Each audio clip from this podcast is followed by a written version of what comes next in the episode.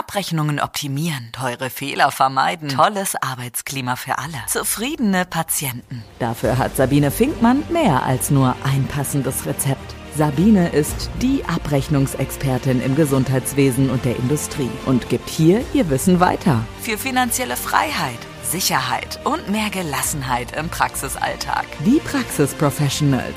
Deine Wissensspritze mit nur positiven Nebenwirkungen. Hallo, du wundervoller Mensch. Schön, dass du dazu geschaltet hast bei meinem Podcast, den Praxis Professionals, dem Podcast für alle Menschen im Gesundheitswesen.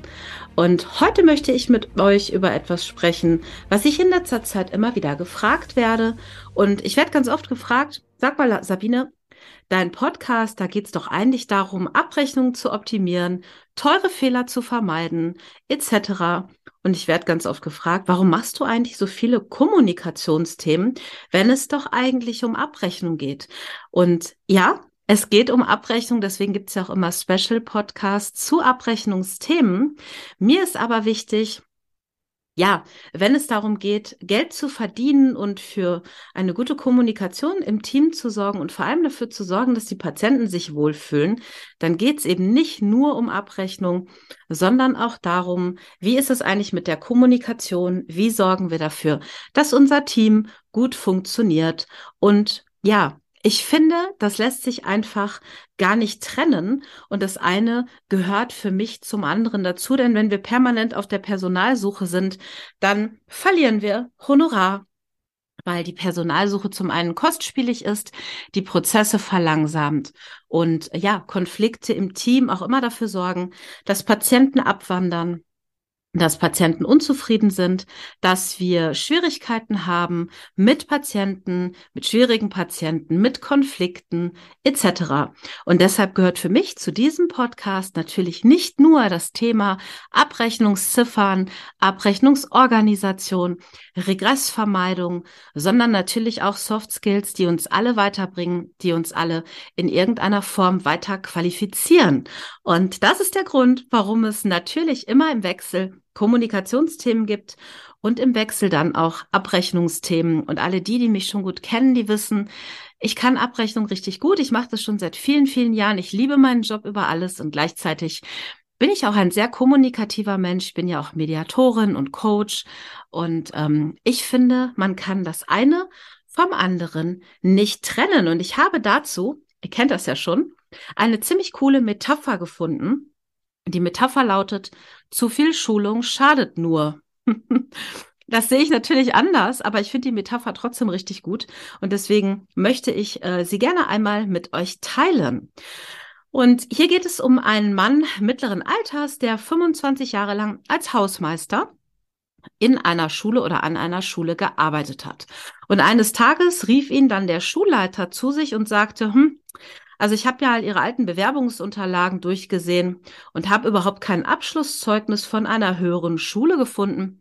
Haben Sie denn gar kein Gymnasium besucht?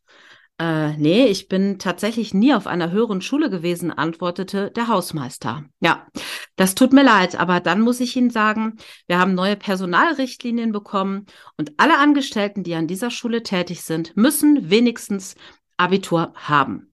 Sie haben zwar 25 Jahre lang hier super Arbeit geleistet, aber leider muss ich Ihnen mitteilen, dass ich Ihnen nun kündigen muss, denn Richtlinie ist nun mal Richtlinie.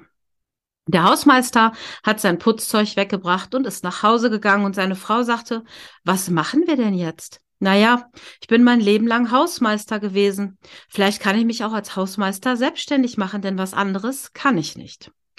Die erste Firma, bei der er vorsprach, die sagte gleich zu und sagte, natürlich können Sie bei uns putzen. Wir wissen ja, wie gut Sie das in der Schule gemacht haben. Und bei der zweiten Firma, da lief es dann genauso. Bald hatte der Hausmeister mehr Gebäude sauber zu halten, als er alleine schaffen konnte.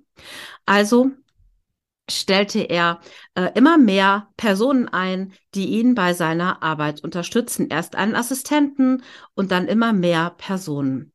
Die Leute waren so zufrieden, dass sie ihn in der Folge dann auch noch mit Wartungsarbeiten und mit Renovierungsarbeiten beauftragten.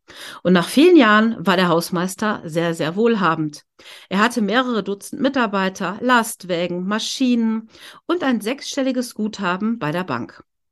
Und eines Tages bekam er eine Einladung von seiner Bank und der Vizepräsident begrüßte ihn. Mensch, das freut mich, dass Sie gekommen sind. Wir haben uns ja noch nie kennengelernt.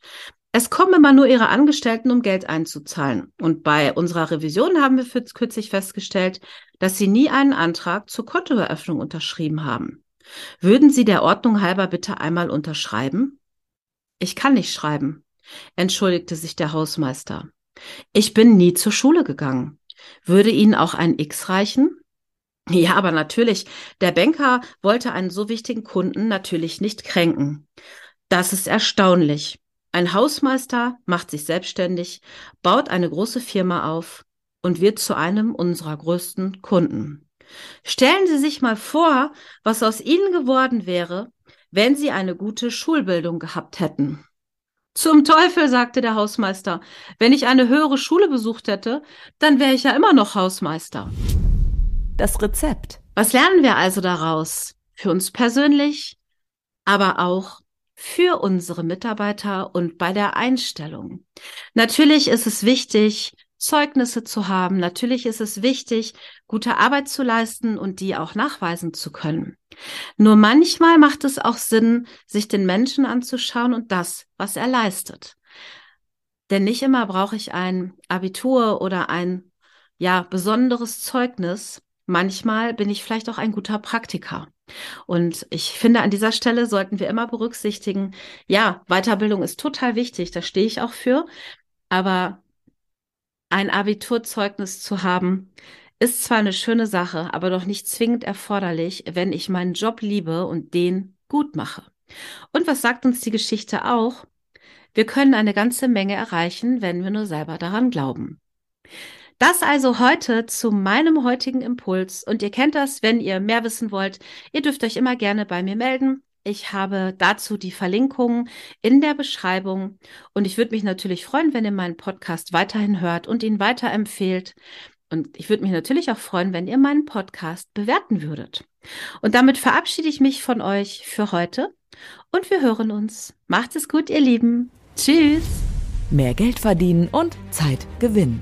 Wie es geht, erfährst du auch in der nächsten Folge von Die Praxis Professionals mit Sabine Finkmann.